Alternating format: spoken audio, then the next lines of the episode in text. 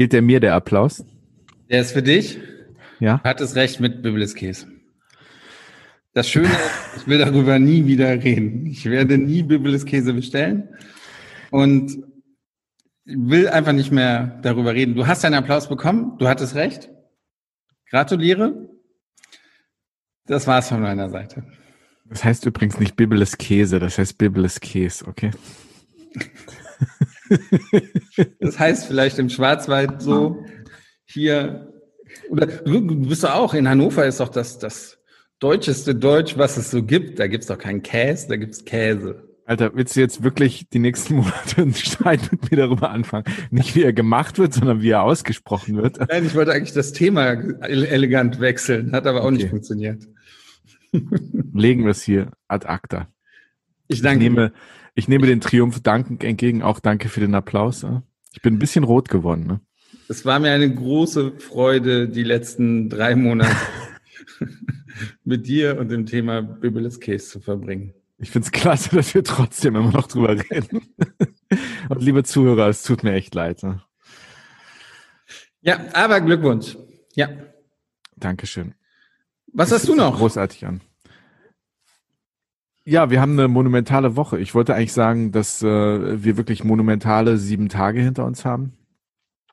Der Lockdown, ein neuer amerikanischer Präsident mit Joe Biden. Und ich wollte auch noch sagen, dass wir endlich ähm, Klarheit in das Thema Bibliskes gebracht haben, aber das, da bist du mir jetzt irgendwie vorweggekommen mit. Also danke, danke, danke. Thema erledigt, ähm, hiermit ad acta gelegt. Ja. Sehr schön. Ja, aber doch, doch wirklich viel passiert. Das waren wirklich äh, sehr intensive sieben Tage. Wie gesagt, wir befinden uns in der zweiten Woche des Lockdown. Amerika hat gewählt. Wir haben auch einen Präsidenten. Also bitte? wir haben einen Präsidenten, sondern Amerika hat einen neuen Präsidenten. Ich glaube, ja, davon kann man. Oder meinst du, da kommt noch was? Wir, wir, wir haben einen neuen Präsidenten. Ne? Ich, ich habe mich, Amerika hat einen neuen, das hab ich, ich habe mich ja verbessert. Äh, meinst du, da kommt aber noch was? Meinst du, es gibt noch eine Schlammschlacht? Ich glaube, die läuft schon, oder? Ja, aber dass es sich noch verzögert, viel weiter nach hinten, dass es wirklich vorm Supreme Court geht, oder meinst du, die auch die Vertrauten von, von Trump werden irgendwie mal auf ihn einwirken und sagen, hey, ist jetzt Zeit zu gehen? Ja, manche sind halt unbelehrbar, ne? So wie du mit dem Biblis-Case unbelehrbar warst. Ja? Willst du mich und Trump auf eine Stufe stellen? Ja? Schön, wie wir diesen Bogen geschlagen haben. Ähm, ich glaube, der Drops ist gelutscht, das Thema ist durch. Ähm, ja, wäre ja. allen zu wünschen, sagen wir es mal so. Wir haben ein paar Hörerbriefe bekommen, gar nicht wenige. Davon habe ich zwei rausgesucht. Okay. Ich möchte einen vorlesen. Der kommt von Christina von der Reisewelt Hagen-Büchach in Mittelfranken. Du Hallo Christina. Hagen-Büchach. Das ist in der Nähe von Fürth Richtung Herzogenaurach in Mittelfranken. Da kennst du dich auch sehr gut aus, ne? Ich kenne Herzogenaurach. Ich äh, gehe gerne bei Adidas und Puma einkaufen. Also, die Christina sagt, hallo aus Franken, habe heute beim Joggen euren Schwarzwald-Podcast gehört, der mich sehr inspiriert hat. Überhaupt seid ihr beiden sehr unterhaltsam und erfrischend anders. Danke für die positive Ablenkung in diesen Zeiten. Eure Christina von der Reisewelt Hagen-Büchach. Das ist sehr lieb von ihr. Das finde ich auch sehr lieb. Sie hat nicht gesagt, wer erfrischend und wer anders ist. Ich bin erfrischend und du bist anders, oder? Manche behaupten das, ja. Sven, du bist irgendwie anders. Aber ich, ich finde, Christine hat echt recht. Also wir, wir, wir, wir sind uns ja eigentlich auch einig, dass wir nicht nur über das Thema Covid, Corona, Pandemie, schlechte Nachrichten, sondern dass jetzt eigentlich auch der Zeitpunkt ist, dass wir uns ein bisschen mehr mit der Zukunft, mit Themen wie Neuanfangen etc. etc. Be beschäftigen in den nächsten Wochen. Und ich hoffe, unsere Hörer merken das auch ähm, in den Themen, die wir aussuchen, dass wir ein bisschen mehr an den positiven Themen derzeit dran sind. Wir werden es auf jeden Fall in Zukunft versuchen und ich glaube, in den, auch in der heutigen Folge schon, in der nächsten dann auf jeden Fall wird das Thema Covid nicht mehr so im, im Mittelpunkt stehen. Ich glaube, das also, tut uns allen mal ganz gut. Also vielen lieben Dank an die Christina aus Hagen-Büchach, die sich vom Schwarzwald-Podcast hat inspirieren lassen. Das war auch eine sehr schöne Folge mit dem Hans-Jörg ja. Meyer, dem Geschäftsführer von Schwarzwald Tourismus. Ähm, viel positives Feedback bekommen.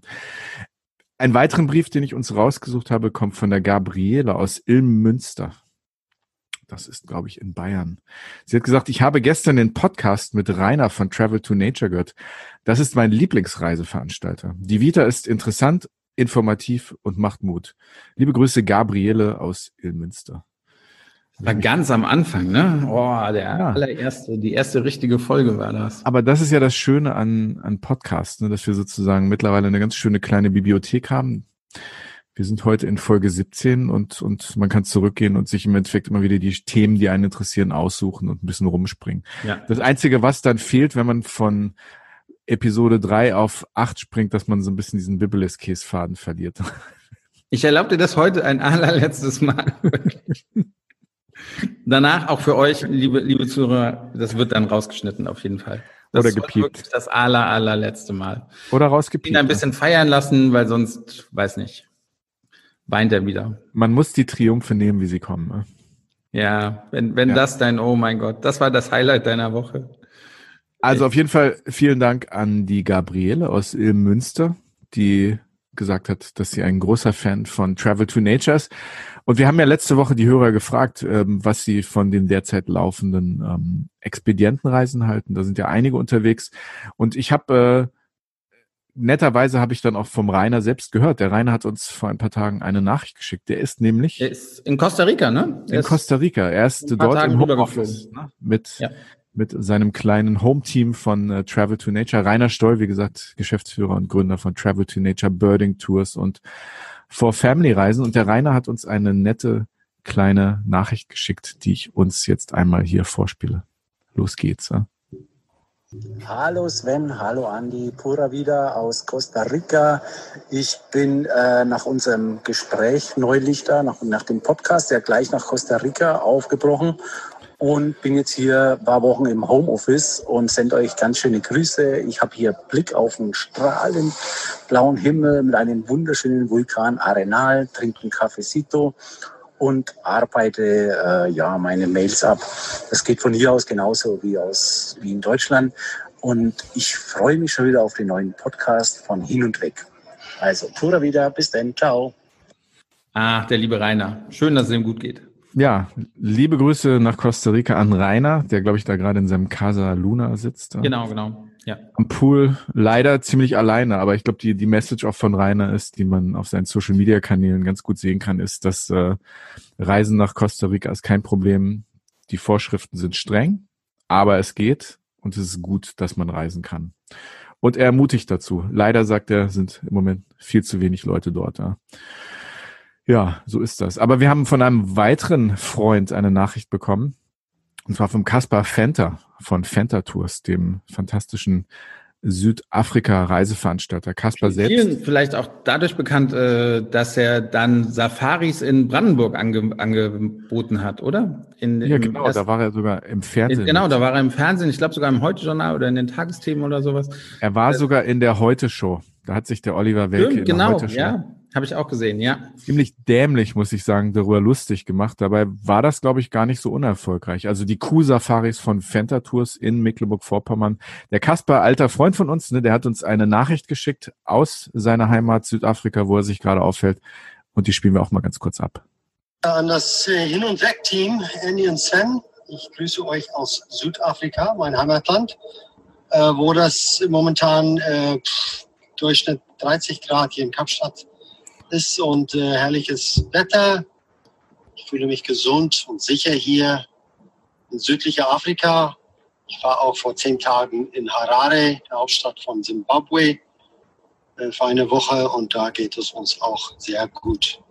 So, alles Gute euch und äh, danke für eure coole Podcasts. Ja, vielen Dank auch an dich, lieber Kaspar. Wenn du das hörst, viele Grüße. Grüße ins südliche Afrika. Auch da nicht viel los, leider touristisch, obwohl man gerade so viel machen kann. Also es ist sicher ähm, die Vorschriften dort auch ziemlich streng. Es gibt Hygienekonzept, ja. aber wenn man sich dran hält, kann man dort auch fantastisch reisen. Also wir sollen wieder reisen, auch wenn das hier im Moment eigentlich gar nicht danach aussieht. Aber wir hören ja aus unseren bekannten Kreisen, dass es möglich ist. Aber das Gefühl ist so ein anderes, oder? Also das fühlt sich gerade nicht nach Reisen an, aber ich bin auch felsenfest der Meinung, dass es eigentlich möglich ist. Man muss es ist komisch, weil jetzt, jetzt, wo ich von Rainer und Kaspar auch höre und weiß, dass die dort unterwegs sind, hat das ganze Thema Reisen ist ja dieses Jahr so abstrakt geworden. Ne? Ja. Weil auch keiner gereist ist. Wir haben wenig Reisestories gehört von Leuten, ja, ein paar Leute nach Spanien, nach Italien. Aber so richtig das Reisefeeling auch so entspannt ist gar nicht aufgekommen. Jetzt von denen zu hören, von so weit weg ist irgendwie beruhigt mich fast ein bisschen. Ja, ja, also, ja. wissen, dass, dass Menschen auch über längere Strecken wieder reisen können, dass wir diese Brücken bauen und schlagen können und äh, das finde ich gut. Das Ganze wird dadurch weniger abstrakt. Das stimmt, das stimmt. Ich habe noch einen Punkt auf der Liste und mhm. eigentlich auch ein trauriger Punkt. Ja, was denn? Jahrelang also wie, wie, du weißt es ja, vielleicht auch einige Hörer wissen es vielleicht auch, ähm, dass ich ab und zu auch Events moderiere oder, oder ja, Veranstaltungen moderiere. Und jahrelang, wenn, wenn nichts ging, ist, was immer funktionierte, waren Witze über den Berliner Flughafen. Mhm. Kann ich jetzt nicht mehr machen. Keine Chance. Der neue Berliner Flughafen ist eröffnet. Wir alle haben fast nicht mehr dran geglaubt, aber jetzt ist es soweit. Tegel ist auch diese Woche geschlossen worden. Ich glaube, den letzten Flug gab es am Wochenende, Samstag oder Sonntag. Mhm. Ein Lufthansa-Flug nach München, soweit ich weiß.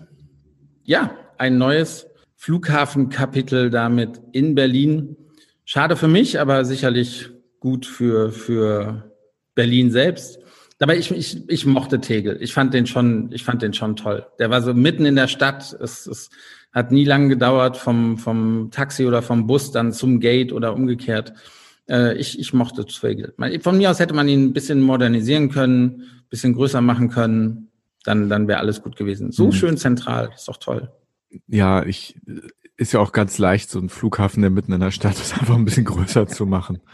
ähm, kann man machen, aber ja, die Anwohner finden das halt wahrscheinlich eher suboptimal, ne? Ja, gut. Ja, gut. Also es ist ja so jetzt mal Scherz beiseite, die haben sich ja schon was dabei gedacht, als sie gesagt haben, wir bauen einen neuen Flughafen in Berlin. Ne? Und das hat ja nicht nur mit Kapazitäten zu tun, sondern auch mit der Stadtlage des Flughafens Tegel. Ich stimme dir zu. Dieses schnell vom, vom Parkplatz zum Gate war ein großer Vorteil. Ich fand den auch ganz putzig, den Flughafen. Ich bin ja. nicht viel von Berlin oder nach Berlin geflogen, muss ich auch zugeben, ganz selten mal. Aber das war schon interessant. Ja? Und jetzt hat ja. Berlin den neuen Flughafen. Dazu gratulieren wir Berlin, dazu gratulieren wir dem Flughafen. Wir machen keine Witze mehr über den Flughafen. Vielleicht macht er irgendwann Witze über uns oder über dich. Das sollen sie wagen. Aber es ist ja schön, dass es da zumindest vorangeht. Genau, nein, sehr gut. Gut, kommen wir, lang genug geredet, oder? Kommen wir zum heutigen Gast? Er kommt, so kann man fast sagen, aus einer touristischen Dynastie.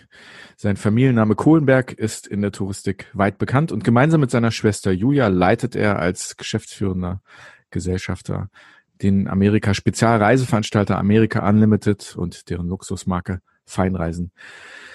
Heute wird er uns über die Perspektive für das Amerika-Geschäft erzählen und sein neuestes Projekt Concierge, wie auch sein Podcast Kein Reisen, ein Erlebnis. Wir begrüßen recht herzlich von America Unlimited Timo Kohlenberger. Hin und weg. Der Reisepodcast mit Sven Meyer und Andi Jans.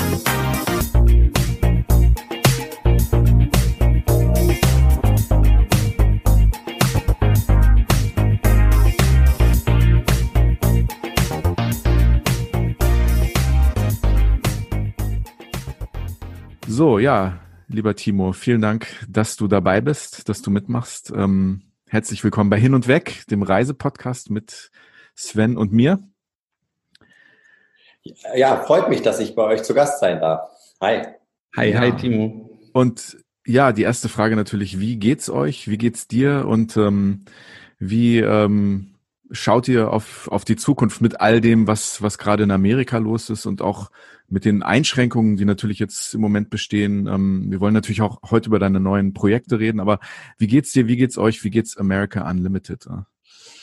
Naja, also erstmal kann man sagen, wie sagt man immer so schön, den Umständen entsprechend gut. Ähm, also im, im Moment geht's natürlich, glaube ich, keiner Reise, keinem Reiseveranstalter in Deutschland wirklich gut, weil es können keine Reisen durchgeführt werden. Wir mussten diese, äh, dieses Jahr so viele Millionen Umsatz stornieren. Ähm, das ist natürlich schon echt bitter. Das Positive daran ist, dass bei uns circa 50 Prozent unserer Kunden umgebucht haben auf nächstes Jahr und äh, eben Gutscheine genommen haben. Das liegt natürlich daran, dass wir wirklich auch viele Stammkunden bei uns haben. Äh, und wir haben äh, gut auch vorgebaut die letzten Jahre, haben sehr, sehr gute Finanzdecke gehabt. Ich habe mich auch politisch sehr stark engagiert. Da kommen wir wahrscheinlich auch noch nachher zu. Und das ist eine Sache, die ähm, uns ja auch viel äh, Unterstützung beschert hat am Ende. Ähm, und so gesehen kommen wir schon durch und äh, werden es eine ganze Weile schaffen, wahrscheinlich auch eine ganze Weile länger als andere. Aber äh, natürlich könnte es besser sein. Hm. Du bist Jetzt, ja ein erfolgreicher, sorry. Mach du. Sowas schneiden wir raus. Ja, ja, ja. du bist äh, erfolgreicher Unternehmer. Du leitest America Unlimited gemeinsam mit deiner Schwester seit vielen Jahren und sehr erfolgreich. Du bist aber auch vor allem Marketingmensch, wenn ich das richtig verstehe. Und du hast eure Kernkompetenzen einmal als Innovation, Individualität und Inspiration bezeichnet. Ähm, wie schwierig ist es im Moment, innovativ zu sein und zu inspirieren? Oder ist es jetzt vielleicht eine ganz gute Zeit, wenn man auch mal so so, so aus diesem Strom rauskommt, dass man jetzt ähm, vielleicht auch nicht so viel verkaufen kann, wie man das sonst macht. Ist das vielleicht auch eine ganz gute Zeit, innovativ zu sein und sich neue Dinge auszudenken, vor allem in Bezug auf dies, das Zielgebiet Amerika und Kanada? Schon, also ich glaube, es gibt ja so ein äh, so ein Spruch auch irgendwie Katastrophen treiben Innovation. Also es ist halt einfach so, dass man natürlich immer innovativ sein kann. Man muss sich halt nur auf die neue Situation adaptieren und die ähm, für sich verinnerlichen sozusagen. Ähm, ich finde es aktuell aber eher, äh, um deine Frage zu beantworten, schwieriger tatsächlich äh, innovativ zu sein, weil es versucht natürlich im Moment jeder irgendwie innovativ zu sein und jeder versucht irgendwie eine Lösung zu finden, anders zu sein, was neu zu machen und so weiter. Und ähm, das macht es sehr schwer, äh, innerhalb dieser ganzen Innovation wieder eine Innovation zu finden, die dann auch am Markt tatsächlich angenommen wird. Also das finde ich ganz besonders schwierig, weil ähm, wir haben das ja gesehen, alles wird auf virtuell umgestellt. Die ähm, Veranstalter äh, versuchen virtuelle Messen, virtuelle Meetings und so weiter. Ähm, jeder versucht irgendwie so das Rad neu zu erfinden. Die Künstler wollen irgendwie virtu virtuelle Konzerte geben. Und das ist einfach wahnsinnig schwer, finde ich, da so, äh, man sieht, es funktioniert ja auch alles nicht so richtig hundertprozentig. Ne? Also von daher ähm, ist es sehr, sehr schwierig. Ähm, und im Bereich USA und Kanada reiten, würde ich sagen, ist es reisetechnisch natürlich sowieso unmöglich, weil wir haben natürlich eigentlich gar keine Möglichkeit der Einreise. Also es gibt ja äh, eine, eine, eine Blockade der Grenze sozusagen und so, so kann man überhaupt nicht ins Land rein. Das heißt, ich kann mir sowieso nichts ausdenken, wie geht's wieder los oder nicht. Wir haben das so gemacht, dass, dass wir gesagt haben, hey, wir machen auch mal einen Reisepodcast für, für den Endkunden, wo wir uns sozusagen die, ähm, also die Spezialisten einladen von den Destinationen und mit denen, also Zielgebieten und mit denen drüber sprechen, weil so kann man wenigstens virtuell so ein bisschen reisen und sich ähm, äh, für den nächsten, ja, für den nächsten Urlaub wirklich die Planung auch ähm, irgendwie auf eine schöne Art und Weise darstellen und das einfach ähm, virtuell in einem ruhigen Umfeld, in einem Insider-Umfeld und so weiter. Das heißt, das ist so ein bisschen das, was wir gesagt haben, können wir noch mit den Partnern in den USA machen. Ähm, aber reisetechnisch ist das natürlich sehr, sehr schwierig. Deshalb haben wir da ja eine ganz andere Idee ähm, auf den Markt gebracht. Jetzt fand ja in Amerika äh, ja in der letzten Woche ein großes Event statt, die die Wahlen. Ich glaube, äh, sie wurde weltweit sehr groß verfolgt. Ähm, der, der Name Amerika, möchte ich mal behaupten, hat in den letzten vier Jahren hier bei uns in, in Deutschland, in, in Europa auch so ein bisschen gelitten oder, oder war nicht mehr ganz so positiv, wie das vielleicht unter, unter Obama der, der Fall war. Ähm, siehst du neue Chancen jetzt durch, den, durch das äh, Endergebnis der Wahl? Also bei Biden wird Präsident, das ist, glaube ich, ziemlich sicher. Oder erwartest du noch irgendwie, dass, dass Trump noch einen raushaut am Ende und, und doch noch die Revolution beginnt?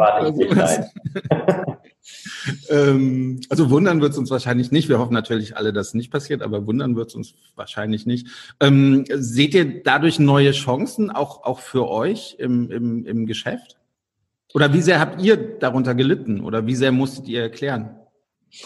Also das Image hat sich natürlich schon verändert, weil es ist von einem sehr einem Land, was oft oder was dafür stand, sehr welcoming zu sein, ähm, so ein bisschen in eine Abschottungsposition geraten, ähm, obwohl sich für den einzelnen Reisenden an sich gar nicht so viel verändert hat. Das muss man ja auch nochmal ganz mhm. klar sagen. Also vor Ort hat man das ja in dem Sinne überhaupt nicht mitbekommen. Ähm, ich, ich würde sagen, das ist natürlich eine wichtige ähm, Wahl jetzt gewesen, einfach weil das Image der USA wesentlich positiver jetzt wieder belegt ist. Das heißt, ähm, es gibt so eine Art Aufbruchstimmung, es gibt äh, wieder dieses, was, äh, diese, diese Welcoming Message, äh, Deutschland und USA werden sich, glaube ich, stärker wieder auch zusammenstellen, partnerschaftlich und all, und vor allem, und das ist, glaube ich, das Allerwichtigste, medial ist es einfach, wird es einfach wesentlich positiver belegt und gespielt. Und das ist für uns das Wichtige weil man hat ja in den letzten Jahren tatsächlich äh, permanent Trump im, äh, in den Medien, also ob es nun diese Twitterei war oder ähm, einfach wieder neue äh, Handelskriege oder was auch immer. Auf jeden Fall ist es immer wieder negativ belegt worden. Und das ist für uns ganz besonders äh, schlecht gewesen, weil einfach medial nach außen hin ein negatives Bild der USA gezeichnet wo wurden. Und das auch zum Teil, muss man ja auch sagen, von den Medien sehr einseitig, jetzt unabhängig davon, ob man eben diesen Präsidenten mochte oder nicht. Und ähm, da glaube ich, ist, ist, ist jetzt einfach eine, eine neue ähm, Aufbruchsstimmung. Ich glaube, dass die Medien da einfach nicht mehr so negativ sein werden, ähm, dass wir mehr positive Nachrichten bekommen werden, dass wir wahrscheinlich auch sehr, sehr viel weniger Nachrichten aus den USA bekommen werden. Das heißt, es wird als das Politische wird so ein bisschen in den Hintergrund rücken und ich glaube, wir haben eine große Chance darin, ähm, das Nummer eins Fernreiseziel, was ja die USA ist aus Deutschland, ähm, wieder äh, relativ schnell zu positionieren. Das ist äh, spannend, dass du das sagst. Ich habe im Vorfeld ähm, ein bisschen recherchiert, ein bisschen mir die Zahlen angeguckt aus den letzten Jahren, also bis bis 2020. Bitte korrigier mich. Ähm, aber im, im Jahr 2017, ich glaube auch 2018, 19 sind über zwei Millionen Deutsche in die USA gereist, ne? Das ist richtig, ja. Hm. Ähm, die USA hat im Jahr um die 77 Millionen Gäste aus dem Ausland, touristische Gäste. Also das ist exklusive Inlandsreisemarkt, ne? Mhm. Um die 77 Millionen. Damit werden 251 Milliarden Dollar im Jahr verdient mit der Touristik in, in den USA, ungefähr um die 250 Milliarden Dollar.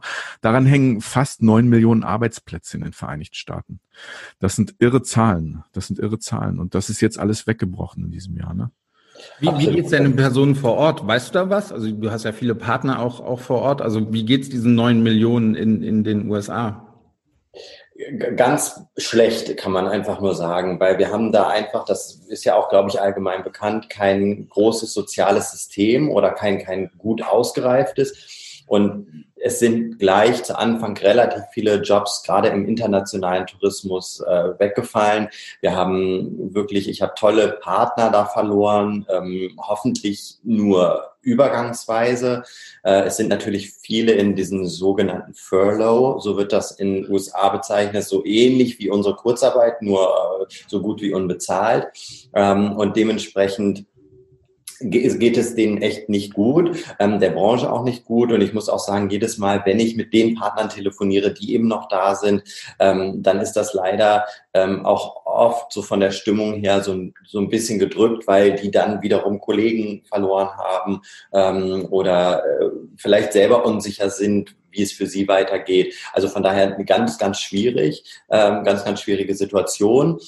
Aber man merkt auch zunehmend jetzt auch eher eine positivere Aufbruchsstimmung. Das heißt, dass, dass sie jetzt so langsam auch wieder nach vorne gucken, mit uns ähm, gemeinsam Marketingaktionen planen, mit uns neue Reisen auflegen ähm, und so weiter. Das heißt, so langsam ist so der Blick auch dann noch ein bisschen mehr nach vorne gerichtet. Bevor wir uns ein bisschen wegbegeben von dem Thema Covid, was, was mich an diesen Zahlen erstaunt, das ist ja so wirklich so eigentlich der Widerspruch. Amerika ist ein Land, was sehr polarisiert. Ja? Auf der anderen Seite, wenn man sich diese Zahlen anguckt, wir sind ja einer der wichtigsten Quellmärkte. Wir sind ja in den Top Ten der Quellmärkte für die USA. Also man sieht ja, dass trotz äh, dieses polarisierenden Images, was die Vereinigten Staaten die haben, die Menschen lieben es, dorthin zu reisen. Das ist immer noch eine Destination, die begeistert, ähm, die die Leute inspiriert. Wie erklärst du dir, dass die Menschen tr trotz all dieser negativen Image-Geschichten trotzdem so begeistert sind von Amerika? Was ist so für euch das so, so dieser Punkt, wo man mit Marketing ansetzt? Was ist, was ist der Hebel, mit dem ihr da arbeitet? Das ist ganz klar, glaube ich, die Vielfältigkeit der USA. Hm. Also wir haben äh, Metropolen wie New York, Los Angeles, Miami. Wir haben Canyons wie äh, ohne Ende, Grand Canyon, Bryce Canyon, also ganz verschiedene Arten von Landschaften. Wir haben Wüste, ähm, wir haben Kleinstädte, wir haben Westernstädte, ähm, wir haben äh, ähm, Nationalparks, State Parks, äh, Berge, Seen und Meer. Ähm, wir haben Skigebiete, aber auch Sonne. Also von daher, ich glaube, diese extreme Vielfältigkeit, die findet man in keinem anderen Land auf der Welt. Ähm, auch wenn ich mir andere Fernreiseziele angucke, dann haben die vielleicht auch so zwei, drei verschiedene äh, Varianten, die man, wie man es bereisen kann. Aber die USA haben irgendwie so gefühlt alles in einem Land. Ich kann in Kalifornien beispielsweise Skifahren äh, und äh, dann ein paar Stunden weiterfahren und bin mich an den Strand legen. Wo gibt es sowas halt schon? Und das sind einfach Sachen, ähm, die, glaube ich, sehr beeindrucken. Dazu kommt, das Thema, dass die, die äh, Menschen als sehr freundlich wahrgenommen werden, sehr hilfsbereit wahrgenommen werden. Dann ist natürlich die Sprache Englisch äh, sehr, sehr äh, wichtig. Das heißt, ähm, wir haben ein, ein Fernreiseziel, wo sich die Leute auch verständigen können. Die Regeln, Verkehrsregeln sind ähnlich wie in Deutschland. Ähm, es ist ähnlich zu bereisen wie in Deutschland äh, und so weiter. Es ist sehr gut erschlossen. Also ich glaube, da kommen ganz, ganz viele Punkte zusammen. Dann hat man natürlich eine sehr gute Erreichbarkeit über äh, die Fluggesellschaften. Ne? Also keine, äh, kein Land wird so viel äh, täglich bedient äh, auf der Fernstrecke wie die USA. Und das sind einfach so so Punkte, glaube ich, die dazu führen, dass wir eben so immer rund äh, zwei Millionen ähm, Gäste im Jahr in die USA bringen. Und das ist, äh, glaube ich, das wird sich, das wird jetzt einbrechen auch, aber das ist, äh, wird sich auch relativ schnell wieder erholen. Hm. Ich will noch eine Frage zu Trump stellen und dann kann er von mir aus in den Geschichtsbüchern der Welt verschwinden. Entschuldigung. Aber hat, habt ihr so einen Trump-Effekt gespürt? Also, dass wirklich weniger nachgefragt worden ist, ist das belegbar bei euch, dass, dass es das gibt? Oder ist ja. das einfach nur von den Medien so ein bisschen, ein bisschen herbeigeredet worden? Nee, also ich glaube, weil es von den Medien eben so stark auch penetriert wurde, ähm, haben wir schon auch einen äh, Rückgang gespürt. Ich würde den bei uns beziffern auf ungefähr 10 Prozent für die USA. Also das ist schon spürbar gewesen, ähm, gerade in dem ersten Jahr nach der Wahl. Auch im, im zweiten hielt es noch so ein bisschen an. Ab dem dritten sah man dann eher so eine Erholung. Also ich weiß nicht, ob sich die Leute an Trump gewöhnt hatten oder dann doch aufgrund der guten Angebote gebucht haben. Aber es ist auf alle Fälle spürbar gewesen. Das kann man nicht anders sagen. Und es ist auf alle Fälle äh, ein, ein Effekt gewesen. Und ähm, die, dieser Effekt, äh, den haben wir auch auf andere Art und Weisen gespürt. Also beispielsweise auf unseren sozialen Medien oder auf Messen, wo die äh, Kunden teils zu uns gekommen sind und gesagt haben, ja, da fahre ich jetzt nicht hin, da ist ja jetzt der falsche Präsident oder ähm, bevor Trump da nicht weg ist, wird, werden mich die USA nicht mehr sehen ähm, und so weiter. Und diese Art von Kommentaren haben wir halt auf mehreren Plattformen bekommen. Und äh, das ist natürlich, sagen das natürlich auch viele Leute, die vielleicht sowieso gar nicht hingefahren werden, aber man merkt halt, es hat eben schon ein negatives Image bekommen über die Jahre. Und das, äh, da bin ich sehr glücklich, dass das jetzt äh, dann hoffentlich in die andere Richtung geht. Die USA sind natürlich bekannt für eine wirklich fantastische touristische Infrastruktur, vor allem im Bereich Transport. Das ist sehr individualisiert, sehr, sehr gutes Transportnetz. Das Flugnetz ist, ist wahrscheinlich eins der, der, der weitreichendsten und, und, und, und, und, und besten der Welt, kann man sagen. Ähm, dennoch meine Frage, wie, wie meinst du, wird sich, oder vielleicht wird sich auch nichts ändern, aber glaubst du, es, es wird sich was ändern, wie die Menschen ähm, Amerika bereisen werden mit, mit Covid-19? Meinst du, es wird Destinationen geben, die, die beliebter werden oder unbeliebter? Ähm, es gibt Destinationen, auch Reiseveranstalter, die jetzt dabei sind, Zukunftsthesen aufzustellen über das, was passieren wird. Ähm, habt ihr auch solche Zukunftsthesen, die sich vielleicht in Strategien oder Ideen umsetzen lassen? Ähm, oder seid ihr der Meinung, dass sich da eigentlich gar nicht viel ändern wird? Ich glaube, das ist eine Betrachtung auf einer Zeitschiene. Ne? Also wir haben sicherlich äh, in, im nächsten Jahr, also 2021 und 2022, äh, äh, ein Reiseverhalten, was sich dem ganzen Geschehen anpassen wird. Und äh, da wird es ähm, neben dem, dass es einfach generell wahrscheinlich weniger Fernreisen geben wird, also Fernreisende geben wird, ähm, wird sicherlich stärkere Hygienekonzepte geben. Wie wird man fliegen mit Maske, mit Desinfektion äh, vorab, danach, mit Tests und so weiter. Also von daher, diese Strategien gibt es. Darauf stellen wir uns im Moment noch nicht so richtig ein, weil das Geschehen so dynamisch ist, dass mit jedem Punkt, in, in, in welche Richtung wir uns bewegen, wir eigentlich nur verlieren können, ähm, weil wir es direkt wieder umstellen müssen. Ähm, und äh, auf einer längeren Zeitschiene wiederum sehe ich es ein bisschen anders als viele Experten auch, einfach weil viele Krisen in der Vergangenheit auch einfach gezeigt haben, dass Leute und Menschen auch schnell wieder vergessen. Das heißt, äh, jetzt heißt es immer, ähm, Fernreisen werden, wird erstmal ewig lange dauern, bis sich das wieder erholt. Und ähm, jetzt werden erstmal irgendwie mehr die Remote Areas, also sprich die äh, Gegenden, die weit offenen Space haben, ähm, die werden äh, frequentiert werden. Die Städte werden nicht mehr so beliebt sein, weil so viele Menschen auf einmal. Das glaube ich alles konkret definitiv nicht, weil äh, ich bin mir ganz sicher, dass wir im schon im nächsten Jahr, aber wahrscheinlich allerspätestens im übernächsten und dann ab 23 erst recht ganz vermehrt auch wieder diese New York Städtereisen sehen werden und äh, Leute nach Miami und, und Orlando und in den Parks und so weiter. Da bin ich mir zu 100 Prozent sicher, weil halt einfach in der Vergangenheit ganz klar auch diese Krisen gezeigt haben, dass dann doch wieder schnell vergessen wird und auch noch ein anderer Faktor kommt, glaube ich, dazu, nämlich, dass die Leute sich jetzt gerade und die Menschen sich jetzt einge engt und ich will nicht eingesperrt sagen, aber es gefühlt so ein bisschen, sie können halt nichts machen, ähm, sie konnten nicht raus, sie waren eingeschränkt, sie konnten nicht reisen. Und ich glaube, dass das Kompensation sucht. Also ähm, spätestens im nächsten Jahr oder im übernächsten Jahr, glaube ich, werden die Leute wie verrückt irgendwo versuchen, Urlaub zu buchen, weil sie einfach alle sagen werden, ich habe mich jetzt so lange zurückgehalten, jetzt kann ich auch mal wieder. Bin hm. ich voll deiner Meinung. Also würde ich genauso unterschreiben, dass es auch dieses Gefühl gibt, wieder raus zu äh, können, äh, was zu erleben, Abenteuer zu erleben, wieder was, was Ungewohntes, ähm, was einen aus diesem Alltag rausbringt. Ich glaube, dass die Sehnsucht danach äh, sehr, sehr groß sein wird. Und ähm, klar, am Anfang wird die Fernreise ein bisschen noch, noch leiden, aber, aber das wird sich, glaube ich, sehr schnell Genau, ich denke, dass sich das auch einfach deshalb, deshalb leiden wird, weil es eben äh, eventuell noch so starke Einschränkungen auf der Reise gibt, dass es dadurch äh, vielleicht auch einfach keinen Spaß macht, diese Fernreise zu machen. Ne? Aber sollte ein vernünftiges Konzept da liegen, sollte das Land damit gut umgeht und, und eben auch äh, ähm, vieles offen hat, dann denke ich, wird sich das relativ schnell wieder erholen. Hm. Ja, oder halt der Impfstoff. Ich meine, seit, seit äh, Montag äh, wurde ja angekündigt, dass es wohl einen ganz guten Impfstoff gibt, der besser funktioniert. Dass man da irgendwie, wenn man nachweist, dass man geimpft worden ist, äh, dass man dann sich halt frei bewegen kann oder frei reisen kann oder sowas. Genau, richtig. Da, da kann es ja auch Lösungen geben oder bietet mhm. sich mehr Lösungsvarianten. Genau.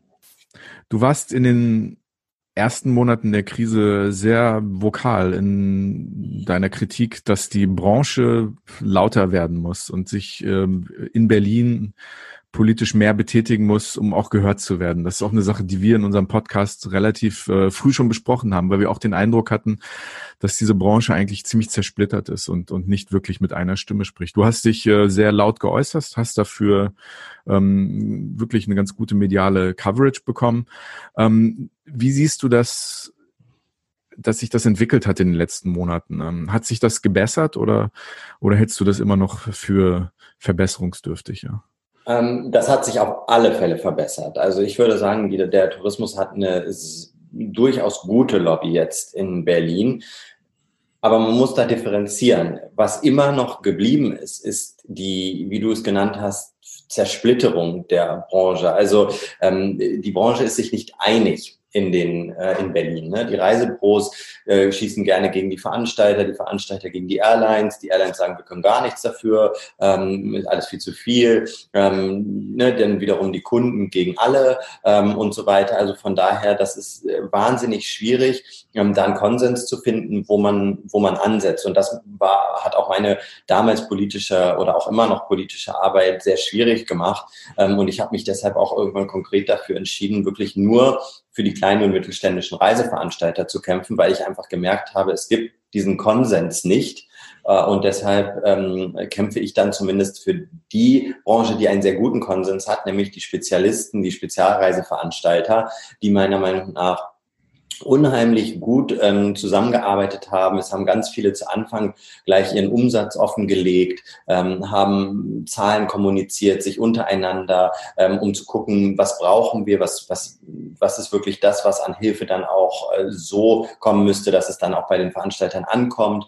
Ähm, und ähm, dementsprechend glaube ich, dass dass man innerhalb der Branche gute Konsens und ganz tolle äh, Kontakte gemacht hat, aber dass, dass es wirklich immer noch eine Zersplitterung ist. Insgesamt aber ist der Tourismus sehr gut wahrgenommen. Wenn man sich zum Beispiel die Überbrückungshilfen anguckt, die man, die ja jetzt im Konjunkturpaket schon äh, äh, berücksichtigt wurden, die sind tatsächlich äh, da ist die, ist die Reisebranche die einzige Branche, die äh, exklusiv dort erwähnt ist. Alle anderen sind im Prinzip zusammengefasst unter ähm, einem Umsatzausfall X, dann heißt es für dich das. Und, ähm, das. und die Reisebranche wird eben in einem Punkt 13 ist das in dem Fall explizit hervorgehoben mit, um der Reisebranche spezielle Rechnung zu tragen. So steht es wirklich auch dann drin.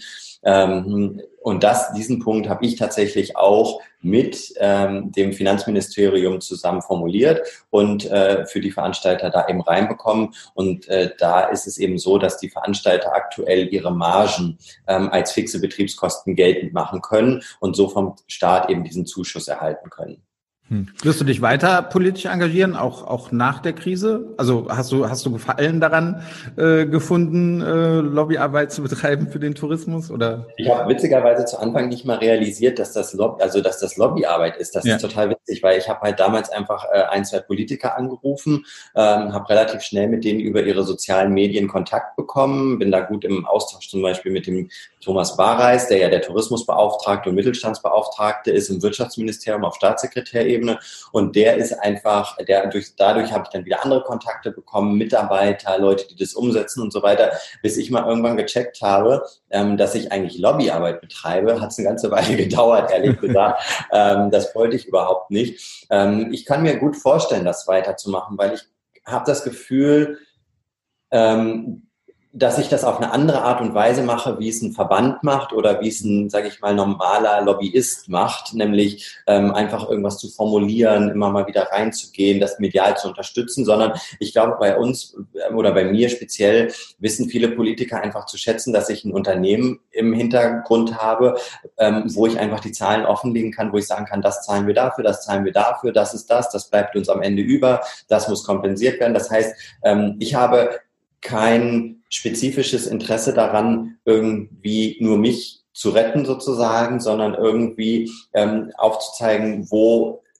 liegen die Spezialreiseveranstalter ähm, und was muss getan werden, damit das am Ende ähm, aufgefangen werden kann. Und dann bin ich natürlich auch so ich glaube, vom Typ her einfach ein bisschen anders drauf. Ähm, also ich bin halt einfach äh, habe einen ganz anderen Stil, ich laufe nicht die ganze Zeit im Anzug rum, ähm, ich versuche nicht irgendwelche hochgestochenen E-Mails zu verfassen, weil das bin ich einfach nicht und das wird, so würde ich es auch niemals machen wollen, sondern ich will einfach, ich bedanke mich auch zum Beispiel extrem viel bei den Politikern, ähm, wenn was durchgegangen ist, ähm, wenn ich ein gutes Gespräch hatte und so weiter, dann äh, schreibe ich ganz oft, hey, äh, ganz, ganz lieben Dank, dass Sie es für uns erreicht haben, für die Branche, Sie haben die Branche erstmal eine ganze Weile weitergebracht, ähm, so so wird erstmal, ne? Und das ist, finde ich, halt auch wichtig. Und da habe ich auch das Gefühl, das tun viele andere tatsächlich eben nicht. Ähm, und viele andere werden eben auch, und das habe ich auch viel gehört, in solchen Gesprächen wohl schnell sehr fordernd. Ähm, und äh, das tue ich auch nicht. Und ich glaube, das wissen auch viele Politiker einfach zu schätzen.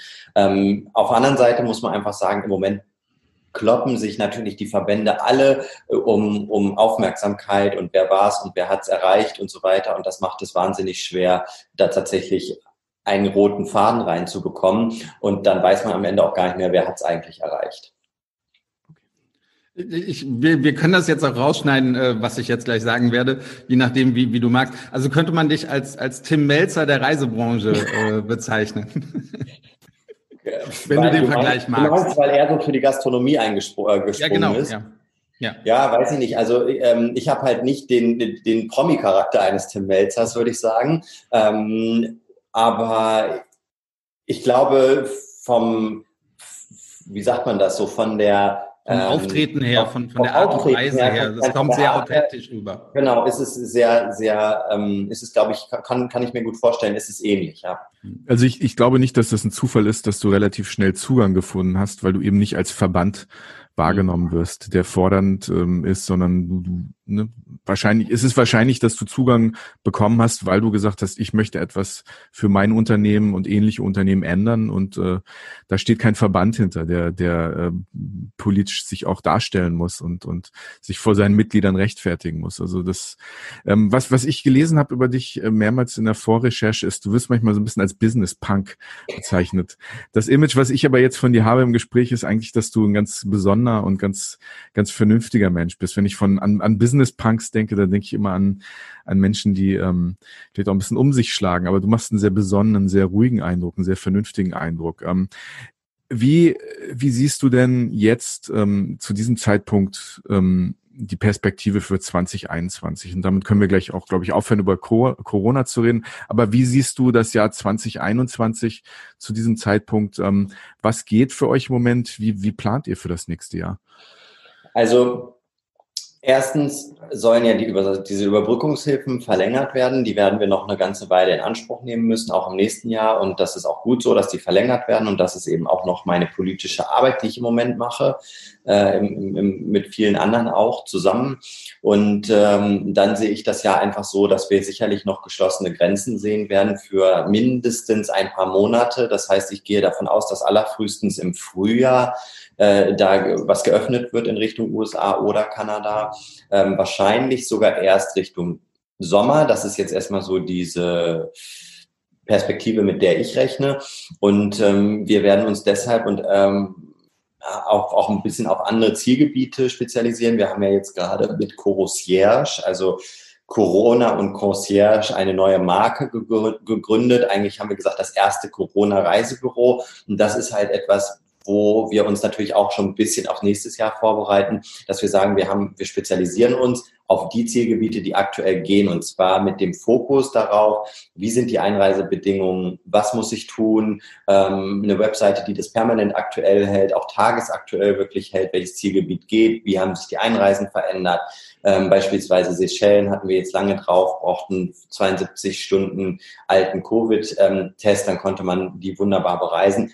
Seit heute ist es zum Beispiel schon wieder eine sehr, sehr viel schwierigere Einreise, weil äh, man braucht mit der darf nur noch 48 Stunden alt sein ähm, und man muss eben zusätzlich einen in ein Quarantänehotel oder äh, praktisch in ein Hotel, was auf Quarantäne äh, ausgelegt ist. Und schon ist dieser ganze Markt eigentlich wieder kaputt. Also von daher wollen wir uns ähm, darauf spezialisieren, was geht eigentlich. Kurzfristige Buchungen, darauf total einrichten ähm, und dann diese Geschichten verkaufen. Aber ähm, ich mache mir natürlich auch keine Illusionen, dass auch 2021 für uns nicht das beste Jahr sein wird, wie für keinen in der Tourismusbranche, glaube ich. Und ähm, wir werden natürlich unseren Podcast äh, äh, weiterführen, ähm, um da auch ähm, nochmal verstärkt äh, auf die Person hinter dem Unternehmen zu setzen. Also zum Beispiel mich, ich moderiere den ja selber, also einfach so die Leute auch hinter dem Unternehmen zu zeigen. Das machen wir auf verschiedenen Ebenen, auch über Instagram viel mehr und so weiter. Also von daher, ich glaube, da gibt es verschiedene Ansätze, wie man ins nächste Jahr geht und dann einfach mit den, mit den festen Daumen gedrückt, dass es ab Mitte nächsten Jahres dann irgendwann wieder sich normalisiert.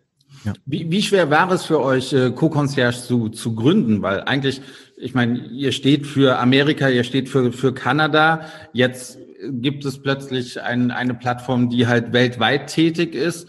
Ähm, wie, wie schwer war das? Musstet ihr lange überlegen, das zu gründen? Oder habt ihr einfach gesagt, komm, wir, wir machen es jetzt einfach, weil wir halt den Leuten auch zeigen möchten, auch in Pandemien ist es halt möglich, äh, auf, auf Reisen zu gehen?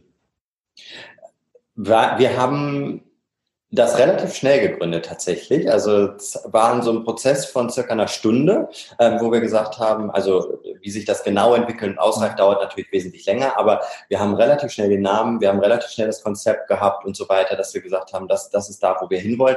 Kommt aber bei uns immer, also kommen bei uns Konzepte eigentlich auch wirklich immer aus dem, aus der Erfahrung heraus. Das heißt, wir haben gesehen, dass äh, wir ein paar Anfragen haben, die einfach gesagt haben, hey, ich habe Budget, ich möchte weg, aber ich steige irgendwie nicht mehr durch, was darf ich überhaupt, was kann ich überhaupt? Und ähm, dann äh, haben wir gesagt, naja gut, das ist ja eigentlich das, was wir dir sagen können, weil wir wissen ja genau, was geht und wo es geht und so weiter und sind ja immer aktuell.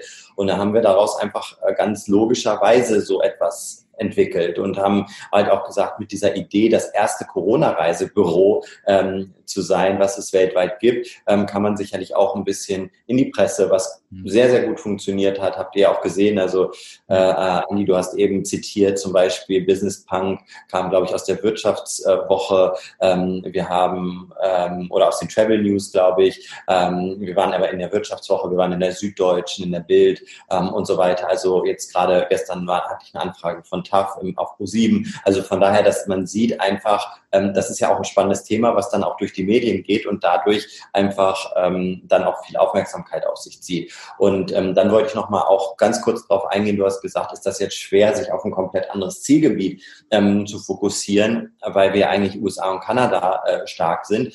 Ähm, allerdings ist das bei uns ja so, dass wir schon lange auch eine Luxusmarke haben, die heißt Feinreisen seit fünf oder sechs Jahren und die spezialisiert sich wirklich auf Reisen im Premium-Segment und dann eben nicht nur auf USA, Kanada, sondern weltweit. Ähm, und dadurch haben wir schon weltweit auch viele Kontakte gehabt, auch äh, gerade im Premium-Segment, wo sich auch Corosierge, also die neue Marke bewegt ähm, und haben dadurch halt die Möglichkeit tatsächlich auch die Kontakte wieder zu nutzen und, und da auch schnell einen Fuß auf den Boden zu, zu bekommen. Also es ist jetzt nicht einfach so, dass wir mal eben schnell das, die ganze Welt verfügbar machen. Du reist ja sicher auch sehr gerne und ich, ich kann dir irgendwo schon ansehen, dass du sicher auch wieder Bock auf Reisen hast.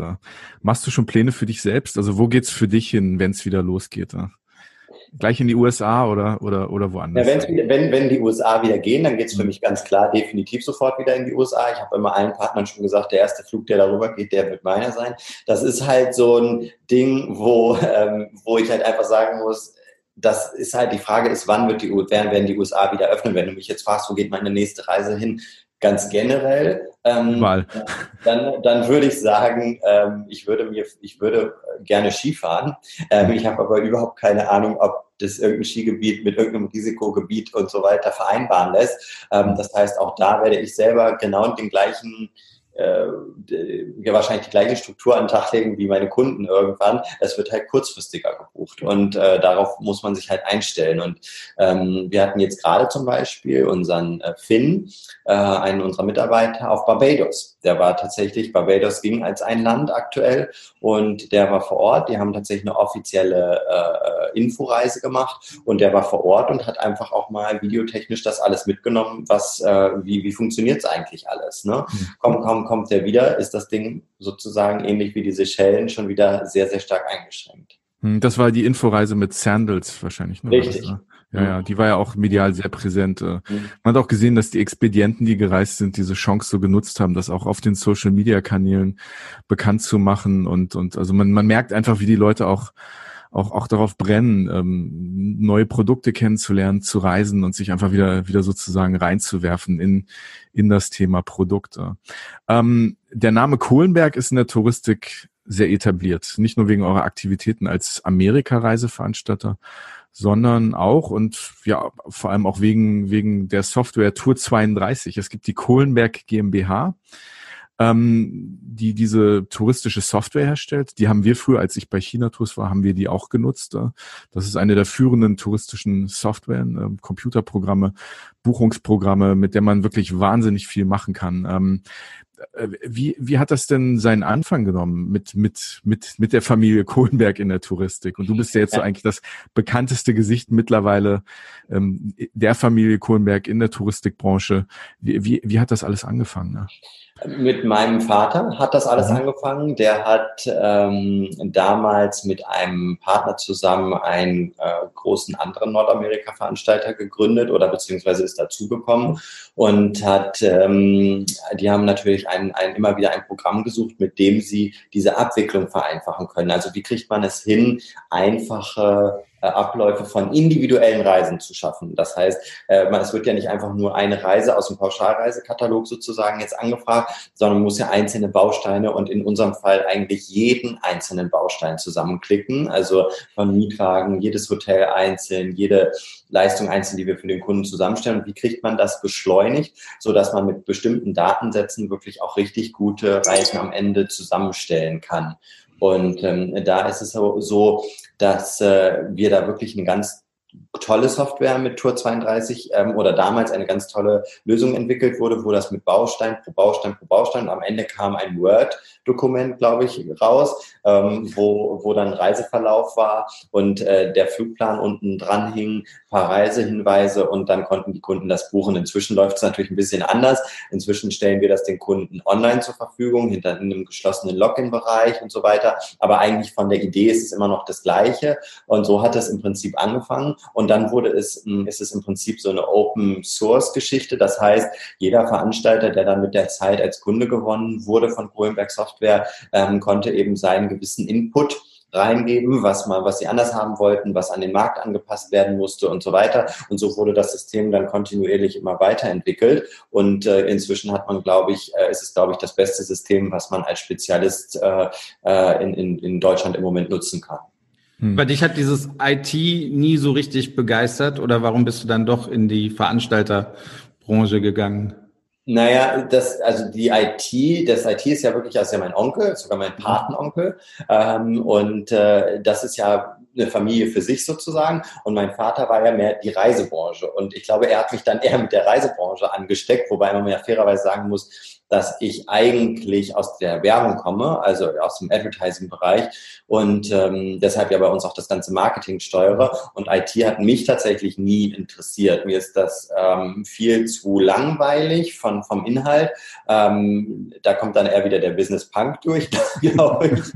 ähm, also von daher, ich bin mehr so der, der nach außen geht, der Marketing macht, der coole kreative Ideen hat, aber nicht der, der am Computer sitzt und irgendwelche Codes schreibt. Ähm, da würde ich mich, glaube ich, in drei Tagen erschießen. Also von daher, das ist halt überhaupt nicht mein Ding. Aber ich bin natürlich jemand, der gerne da wiederum auch kreativen Input reingibt und sagt, ich brauche das System so, so, so und es wäre cool, wenn es das, das, das kann.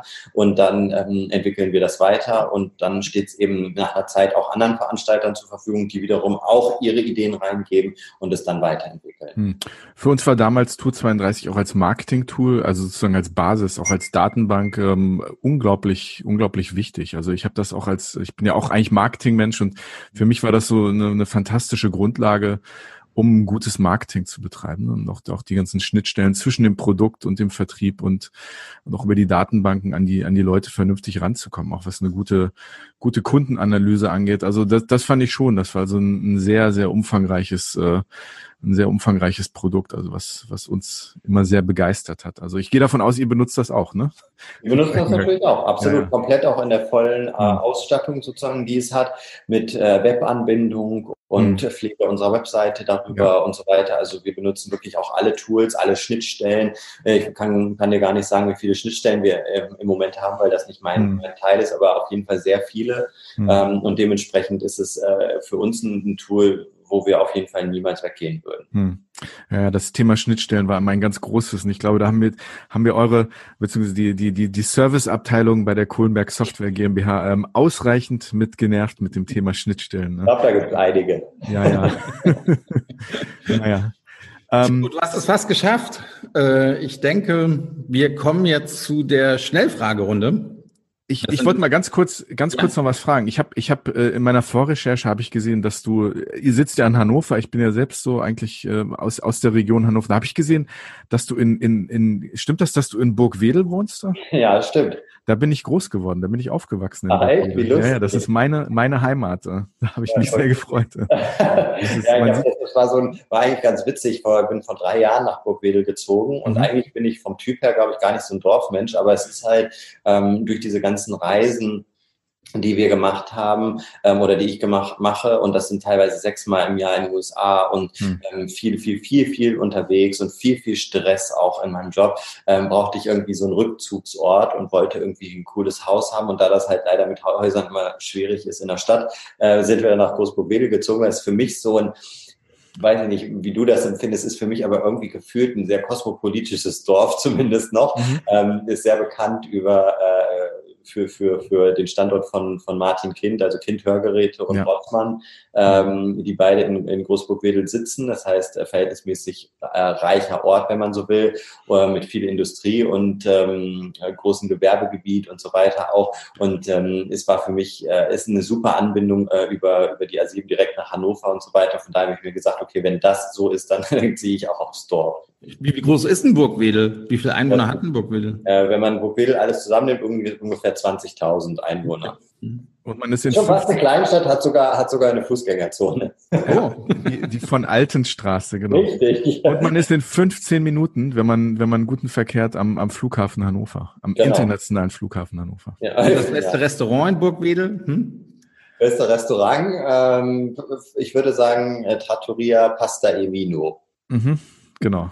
Trattoria, sehr schönes ja. kleines. Oh, wenn, wir, wenn, wenn, wir eigentlich vom allerbesten Restaurant ausgehen, ist eigentlich das Ole Dele. Ähm, mhm. Sterne-Restaurant. Sterne-Restaurant. Mhm. Ganz genau. Die findet man nicht nur in Düsseldorf, Sven. Ne? sehr ja, schön. Was Burgwedel alles kann, ne? Ja. ja. Noch ein bisschen Burgwedel. Ja. Vielleicht würde ich irgendwann zum Ehrenbürger, äh, wie heißt es so, Ehren, Ehrenbürger oder sowas. Ja, es gibt einige, einige namhafte Burgwedler. Das ist ja, gibt es. Olli Pocher zum Beispiel kommt aus, aus Burgwedel, genau. ein Wolf und in Großburgwedel. Mhm. Das hat man ja auch über den Prozess einschlägig mitbekommen, glaube ich. Ja, ganz genau. also, äh, Burgwedel ist voller Prominenz. So, jetzt haben wir Werbung für Burgwedel gemacht. Jetzt ja. müssen wir eigentlich ähm, auch einen Shoutout kriegen vom. Äh, Burgwedel hat, glaube ich, keinen Fremdenverkehr. Ich wollte gerade sagen, Tourismus Burgwedel, gibt's da so? Wir können ja mal weiterleiten und gucken. Ja, das wäre vielleicht auch mal ein Projekt. Ne? Wir kommen zur Schnellfragerunde, lieber Timo. Las Vegas oder Miami Beach? Äh? Boah, mega schwer. Miami Beach. Ja? Sehr ja, schön. weil ich finde halt ehrlich gesagt, ich bin so ein bisschen so der Lifestyle-Beach-Typ, glaube ich. Aber ähm, ich finde Las Vegas auch mega cool. Hm. Ja. Äh, Sneakers oder Sandalen? Nee, Sneakers. Mhm. Da, du, du besitzt viele, oder? Du schreibst auf der Webseite, dass du äh, also ganz viele Sneakers hast. Ja, ja, also ich ähm, verkaufe meine Sneakers, also ich ähm, verkaufe die auch ständig wieder. Da gibt es ja mhm. inzwischen mhm. auch richtige Börsen für. Du bist ähm, Sammler. Ähm, ja, nee, Sammler bin ich tatsächlich nicht. Also ich, ähm, ich trage die super gerne, mhm. aber ich verkaufe sie auch wieder. Okay. Aber ähm, halt auch viele Sondermodelle und so weiter. Aber ich würde sagen, so im Schnitt habe ich vielleicht so immer so zwischen 15 und 20 Paar, was ja schon relativ viel ist. Aber da gibt es bestimmt welche mit noch viel mehr. Aber es sieht natürlich nach viel mehr aus, weil ich sie permanent durchtausche. Mhm. Aber du stehst nicht, ich, ich habe mal so ein Doku gesehen im Fernsehen, dass die Leute, wenn so ein neuer Sneaker rauskommt, tatsächlich äh, vor dem Laden stehen und, und dann hoffen, einen zu bekommen. Ich glaube, die würden die Schuhe auch niemals anziehen. Also das, aber nee, du nutzt sie schon.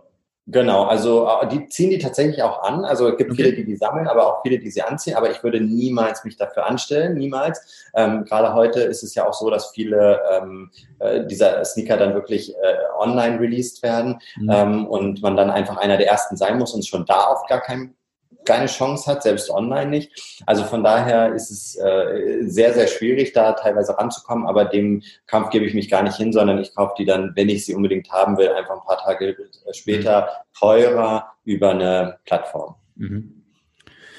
Nächste Frage. Fünf-Sterne-Hotel New York oder mit dem Campervan nach Yosemite?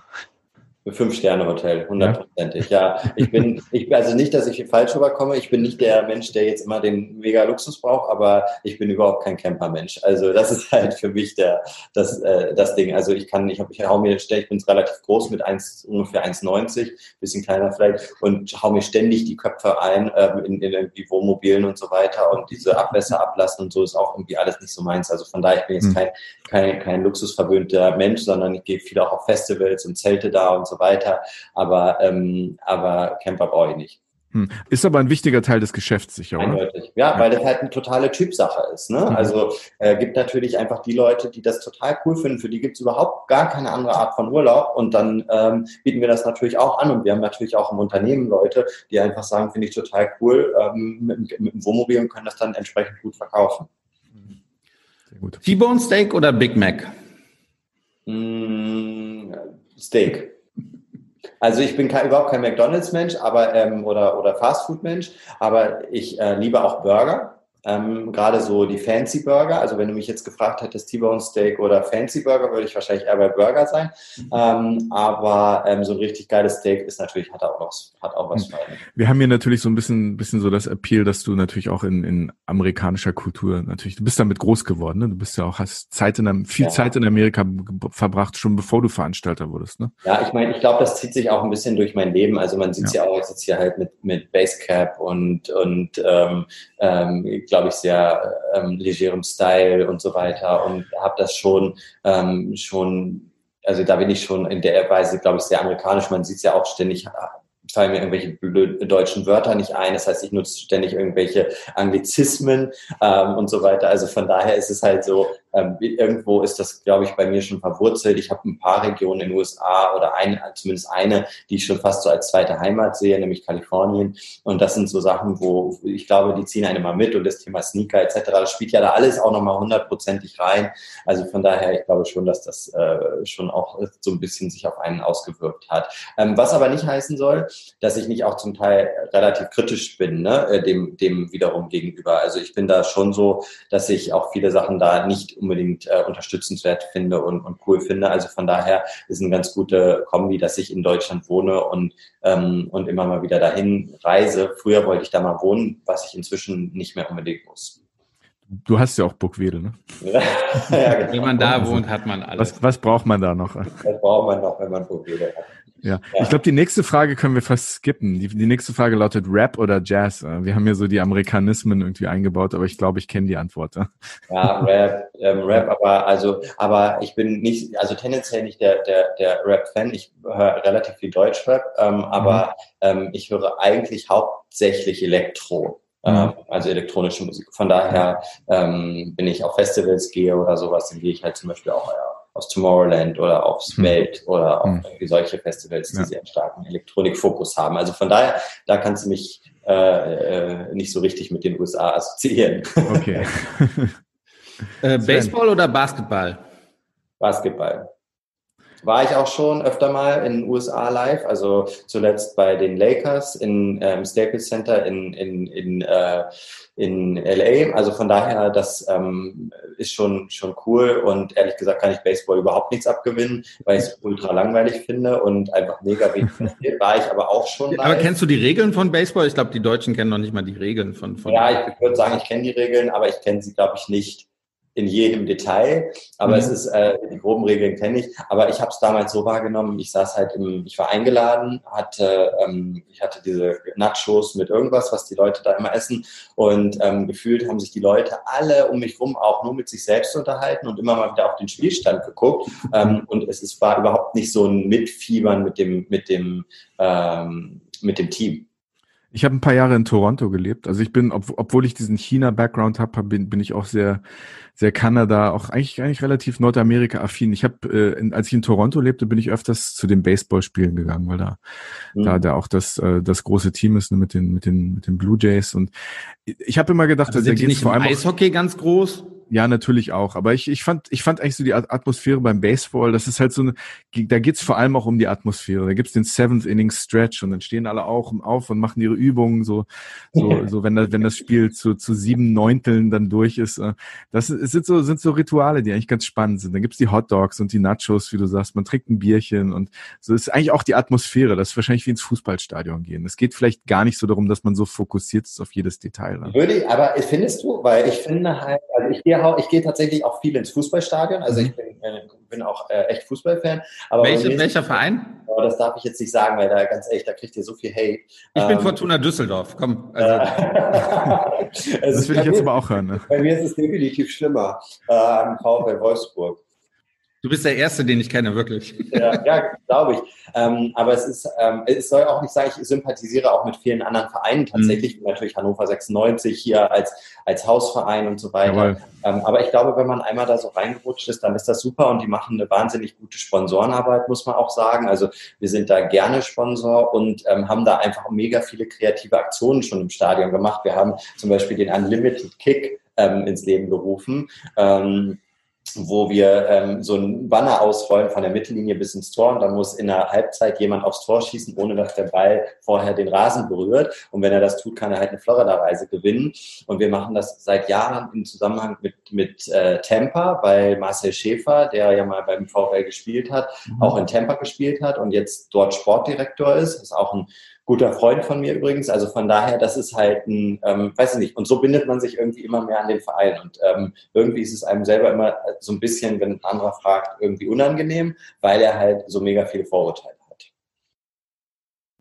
Ähm, die nächste Frage, Mardi Gras oder Kölner Karneval? Weder noch. Weder noch, ist nicht ja, dein Ding. Ne? Ist nicht mein Ding. Na gut. Ähm, ich hoffe, ich spreche es richtig aus. Das ist wahrscheinlich was, was aus Hannover kommt. Lütje Lage oder Budweiser oder Badweiser? da ich kein, kein großer Bierfan bin, äh, müsste ich jetzt äh, Lütje Lage sagen, wobei das das ja auch involviert. Aber es ist halt so, äh, das ist so ein Getränk, was so typisch Hannoveraner-mäßig ist. Ich weiß gar nicht, aus was es besteht. Hast du es gegoogelt? Das ist irgendwie so ein Shot, der dann in, in das Bier läuft, während man es trinkt und dann trinkt man beides zusammen, richtig? So ich führe das mal ganz ich führe das mal ganz kurz aus. Die Frage kam mir von mir. Eine Lütje Lage, das ist ein, ein kleines Bierglas. Ähm, und darüber wird ein, ein Schnapsglas gehalten. Und die Kunst besteht darin, dass man diesen Korn und das Bier gleichzeitig in den Mund laufen lässt. Äh. Genau. Ähm, und wenn man aus Versehen, wenn man die Technik nicht perfektioniert hat und wenn Korn ins Bierglas läuft, dann muss man die nächste Runde ausgeben. Und das heißt. Ah, äh, siehst du, guck mal, jetzt, ich bin so Hannoveraner verwirrt. Was, was gelernt. Eine Lücke. Ja, nee, also ich, muss, ich dachte, das muss zusammenlaufen, aber du hast recht, es muss zusammen in den Mund, aber es darf sich nicht berühren sozusagen. Genau, genau. Und es darf auch nicht ins Glas, also der Schnaps darf nicht ins Bierglas laufen. Ne? Das gibt es übrigens aber einige in Hannover, die das, glaube ich, machen. Ne? Zack, mhm. ins Bierglas und dann das Ganze trinken. Genau, dass man so ein Glas dann versenkt im Bier mhm. und dann so ja. trinkt. Das, das ja also ich müsste jetzt sagen, das, ich mag beides ehrlich gesagt nicht besonders gerne, aber das hat zumindest noch einen Fun-Faktor. Okay, deine, deine Strafe ist eine Portion Kahlenberger Pfannenschlag. Damit hast du es auch fast geschafft. Die letzte Frage ist hin oder weg, Heimaturlaub oder Fernreise, aber ich glaube, wir kennen die Antwort. Ja, ich glaube, die brauche ich nicht zu beantworten. Also ja. auf jeden Fall Fernreise und dann mhm. äh, bin ich natürlich auch gerne in den USA oder Kanada. Timo, vielen lieben Dank, dass vielen du dabei Dank, warst. Timo.